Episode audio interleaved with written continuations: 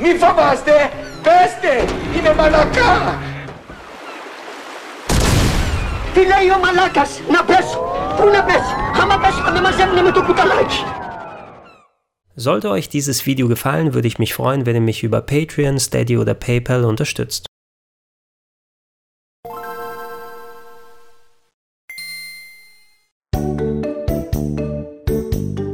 Herzlich willkommen auf rpgheaven.de zu Gregor testet Trials of Mana. Knapp 25 Jahre nach dem Release des Super Nintendo Originals in Japan und etwa ein Jahr nachdem wir diese Version dank der Collection of Mana erstmals offiziell auf der Switch in Deutsch spielen konnten, ist nun das vollwertige Remake da, neben der PS4 auch für Switch und sogar dem PC.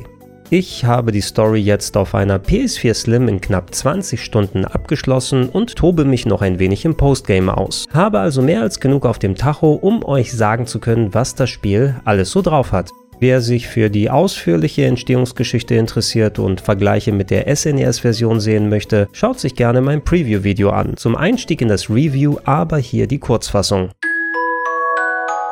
Trials of Mana heißt in Japan Seiken Densetsu 3 und ist der Nachfolger des Spieles gewesen, welches wir als Secret of Mana kennen. Anders als Secret war Trials auf dem Super Nintendo allerdings nie offiziell außerhalb Japans erschienen. Wer es aber doch spielen wollte, konnte später glücklicherweise auf Importversionen und Fanübersetzungen zurückgreifen. Im Zuge der Collection of Mana für die Switch wurde Seiken Densetsu 3 2019 nun doch lokalisiert und dieses Versäumnis damit korrigiert, was mich sehr gefreut hat. Zeitgleich ist aber ein komplettes Remake angekündigt worden, sodass ich mich entschlossen habe, darauf zu warten und gleich die modernisierte Fassung zu spielen. Und was ich schon mal sagen kann, ist, dass hier auf jeden Fall wesentlich mehr Aufwand reingeflossen ist, als im für viele enttäuschenden Secret of Mana Remake von vor ein paar Jahren. Impossible as it sounds, I fear we are aboard a ghost ship.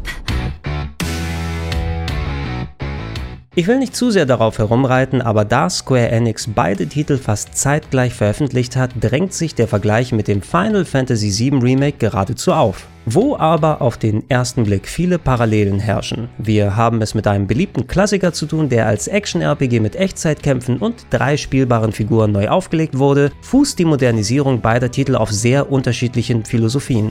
Erfindet das Final Fantasy VII Remake quasi alle Elemente des Originals neu, auf inhaltlicher als auch auf spielerischer Basis, ist das Trials of Mana Remake seiner Vorlage wesentlich treuer. Ja, die Präsentation wurde aufgefrischt und das Gameplay auf die dritte Dimension umgebaut, dafür sind unter anderem Plot als auch Levelstruktur fast wie auf dem Super Nintendo und das Remake spiegelt damit alle positiven, aber auch negativen Eigenschaften wider. Time to show my stuff. Perfektes Beispiel ist da die Storyline. Das Grundkonzept von Trials of Mana war auf dem SNES eine Art Secret of Mana auf Steroiden zu sein. Mehr Grafik, mehr Musik, mehr Bosse, mehr Freiheit beim Spielablauf. Statt drei festen Charakteren habt ihr nun die Wahl aus sechs grundverschiedenen Figuren mit eigenen Plotlines, die von euch frei zusammengewürfelt werden. Je nachdem, wie eure Truppe aussieht, erlebt ihr teils andere Cutscenes, Kämpfe und Dungeons. Für den Wiederspielwert mag das noch cool sein, der Spannungsaufbau der Geschichte leidet aber etwas darunter. So teilen sich beispielsweise jeweils zwei der Charaktere den Antagonisten und es ist zu empfehlen, so ein Paar in seine Party zu holen. In meinem Falle waren das zum Beispiel die Amazone Reese und der Dieb Hawkeye, bei denen die Hexe Belladonna der Bösewicht ist. Dritter im Bunde war für mich der Bestienmann Kevin, der storytechnisch aber eine untergeordnete Rolle spielen musste. An sich gibt es einen grundsätzlichen Ablauf der Story, dem alle Figuren folgen, Dazu kommt bei aller Individualität der Plot spätestens ab der zweiten Hälfte wieder auf einen enger gestrickten Kurs. Trotzdem werden aber auch Charaktere eingeführt, die nichts direkt mit euch zu tun haben, oft erst nach vielen Stunden wieder thematisiert und manchmal sogar offscreen erledigt. Das kann man schon machen und auch Respekt vor den Entwicklern, dass sie da den Überblick behalten haben. Entschlackter und fokussierter hätte es mir aber besser gefallen. So richtig über einen typischen 16-Bit-Fantasy-Plot wächst die Geschichte auch nicht über sich hinaus. Böse Mächte wollen den Mana-Baum seiner letzten Kräfte berauben und damit ein Zeitalter der Dunkelheit einläuten. Unsere sechs Protagonisten möchten das verhindern und leiden unter Einzelschicksalen. Der Rest ist, sammel die Elementargeister, besiege die Mana-Monster, rette die Welt, yada yada yada. Groß interessiert haben mich die Cutscenes weniger, aber die Interaktion der Charaktere und die Präsentation waren charmant genug, dass ich keine davon abgebrochen habe. Reden wir in dem Zusammenhang über die Sprachausgabe, die in Japanisch und Englisch vorhanden ist. Ich habe es auf Englisch gespielt und finde zumindest die Hauptfiguren sind alle gut getroffen, wenn auch etwas gestelzt auf Fantasy und märchenhaft getrimmt. Die Stimmen anderer Charaktere rangierten von gut bis ach du meine Güte, sodass ich oft mit der Stirn gerunzelt habe. Letzten Endes aber doch bei der US-Synchro geblieben bin. Can I come with? Can I? Please? I heard what you were talking to Grandpa about. You are no simple adventurer.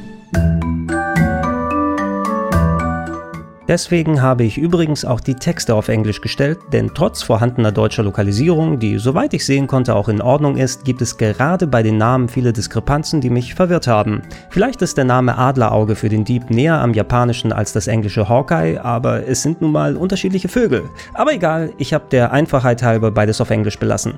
Der Rest der Soundkulisse ist top gelungen. Es gibt echt gute Effekte und gerade die Musik wurde sehr schön vom Super Nintendo neu interpretiert. Auf Wunsch kann dazu jederzeit auf den Original-Soundtrack im Menü umgestellt werden. So soll's sein. Was mir maximal aufgefallen ist, sind die Sprachsamples während der Kämpfe, die sich doch öfters wiederholen. Jetzt nicht so schlimm wie beispielsweise in Xenoblade 2, aber wenn ihr mal am Grinden seid, fällt es doch auf. Gehen wir zur Grafik und dem Grund, warum ich das Spiel auf einer PS4 Slim gespielt habe. Persönlich bevorzugt hätte ich die PC-Version, da hat die Demo gezeigt, dass ich sie locker ohne Performance-Probleme in 4K hätte zocken können, aber die war leider nicht vorab verfügbar. Da die Switch-Fassung mit maximal 30 FPS läuft und ich nur am großen Fernseher spielen wollte, wurde es die PS4 Pro.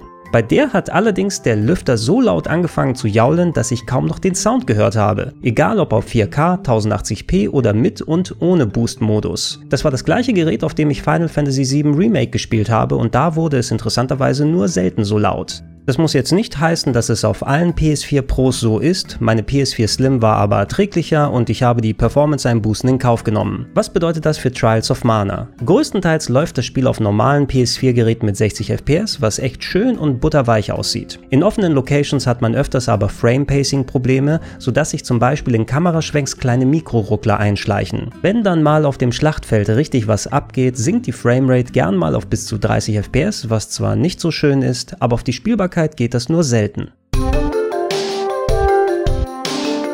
Der große Star hingegen sind hier eindeutig die satten Farben. Durch den Cell-Shading-Stil sehen vor allem eure Hauptfiguren schön comichaft aus und je nach Location macht die Optik gern einen malerischen Eindruck. Vor allem, wenn der dynamische Tag- und Nachtwechsel den Himmel bunt einfärbt. Dafür sind Geometrie der Welt als auch Texturen etwas sparsamer. Schaut ihr genauer hin, seht ihr die kantige Gegend als auch matschige Felswände. Trotz großer Weitsicht in bestimmten Gegenden gibt es dazu starken Pop-In. Achtet mal auf das Gras, welches quasi erst vor euren Beinen wächst. Da hängt auch auch das deutlich sichtbare Mip-Mapping drin, also die verschiedenen Detailstufen von Objekten in der Landschaft, wo es oft so wirkt, als werden diese beim Näherkommen gegen komplett andere Modelle getauscht.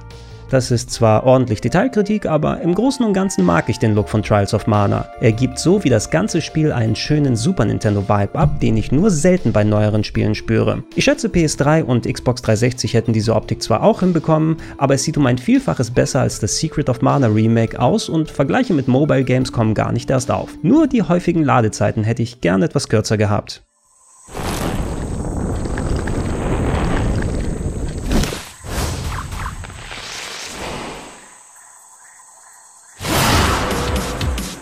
Reden wir abschließend über das Gameplay und da steht bei einem Action-RPG natürlich das Kampfsystem im Mittelpunkt, bei dem ich erstmal die Schere im Kopf überwinden musste, weil ich es instinktiv so wie das Final Fantasy VII Remake spielen wollte. Beide Games haben eine Echtzeit-Engine mit jederzeit durchwechselbarer Dreierparty, einen Wartemodus, um per Menü Zauber zu wirken und Items zu verwenden und Special Moves, die per Leiste aufgebaut werden. Wo ihr in FF7 aber alle Aktionen eurer Party selbst verantwortet, ist es in Mana imperativ, euch auf die Kollegen KI zu verlassen und viel Pflege ins Aufleveln sowie das Klassensystem zu stecken.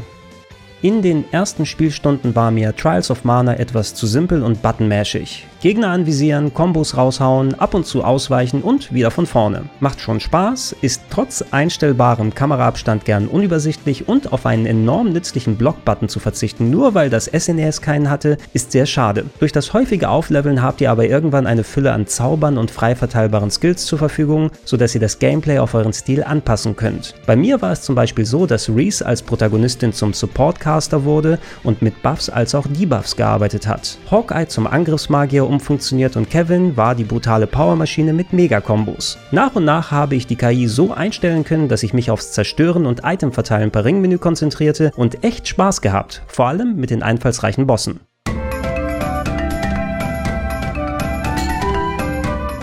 Es hilft dabei sehr, dass das Belohnungsprinzip gut in Trials of Mana greift. Kämpfe sind enorm schnell, es werden ständig Bonus-Erfahrungspunkte und Items verteilt, überall findet man Geld und Kisten, es gibt immer neues Equipment zum Ausrüsten, der Flow, der stimmt. Durch die Wahl der Charaktere und pro Figur sechs verschiedene Klassen, die unter bestimmten Bedingungen gewechselt werden dürfen, war ich ständig am Anpassen, Erweitern, Ändern oder Respecken der Skills. Es gab immer was zu tun und ich habe meinen Stil ebenso angepasst. Da hilft es, dass die Dungeons oft nicht so enorm groß sind, zumindest in der ersten Spielhälfte, sodass ihr euch nicht so schnell an einer Location satt seht und gelegentlich auch kleine Rätsel löst. Damit ist jetzt kein Zelda-Niveau gemeint, sondern ab und zu einen Schalter umlegen oder versteckte Pfade finden. Ermüdungserscheinungen traten bei mir erst so richtig im letzten Spieldrittel auf, wo es etwas zu viel Backtracking, längere Dungeons und Refights mit alten Bossen aller Mega Man gab, die bei der Masse an individuellen Bosskämpfen unnötig waren.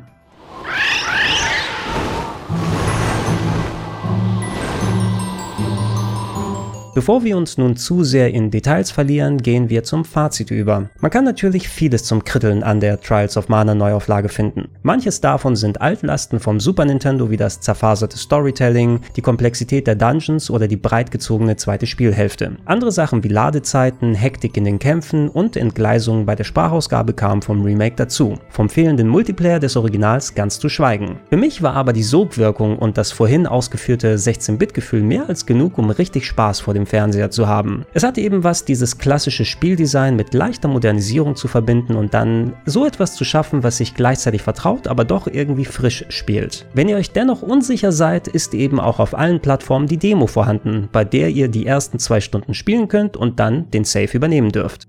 Dazu ist der Startpreis mit je nach Version 45 bis 50 Euro meiner Meinung nach ganz adäquat. Selbst wenn ihr nach einem Durchgang und 20 Stunden nicht noch eine Runde drehen wollt, gibt es Remake-exklusiv ein brandneues Postgame mit etwas Story, Dungeons und neuen Entwicklungsstufen, was anderswo locker als DLC verkauft würde. Für mich ein schönes Erlebnis und der stärkste Serienvertreter seit dem originalen Secret of Mana auf dem SNES. So, das war's mit dem Review. Weitere Fragen wie immer direkt in die Comments. Schaut gerne für mehr Videos wie diese auf rpgheaven.de vorbei und vergesst nicht die Likes und Abos. Wenn es passt, gibt es Podcast-Versionen auf plauschangriff.de und in den Gedankensprung-Feeds. Darüber hinaus würde ich mich freuen, sofern ihr es nicht schon macht, über eine kleine monatliche Unterstützung unter patreon.com slash rpgheaven, steadyhq.com slash rpgheaven oder auch direkt unter paypal.me slash Vielen Dank und tschüss.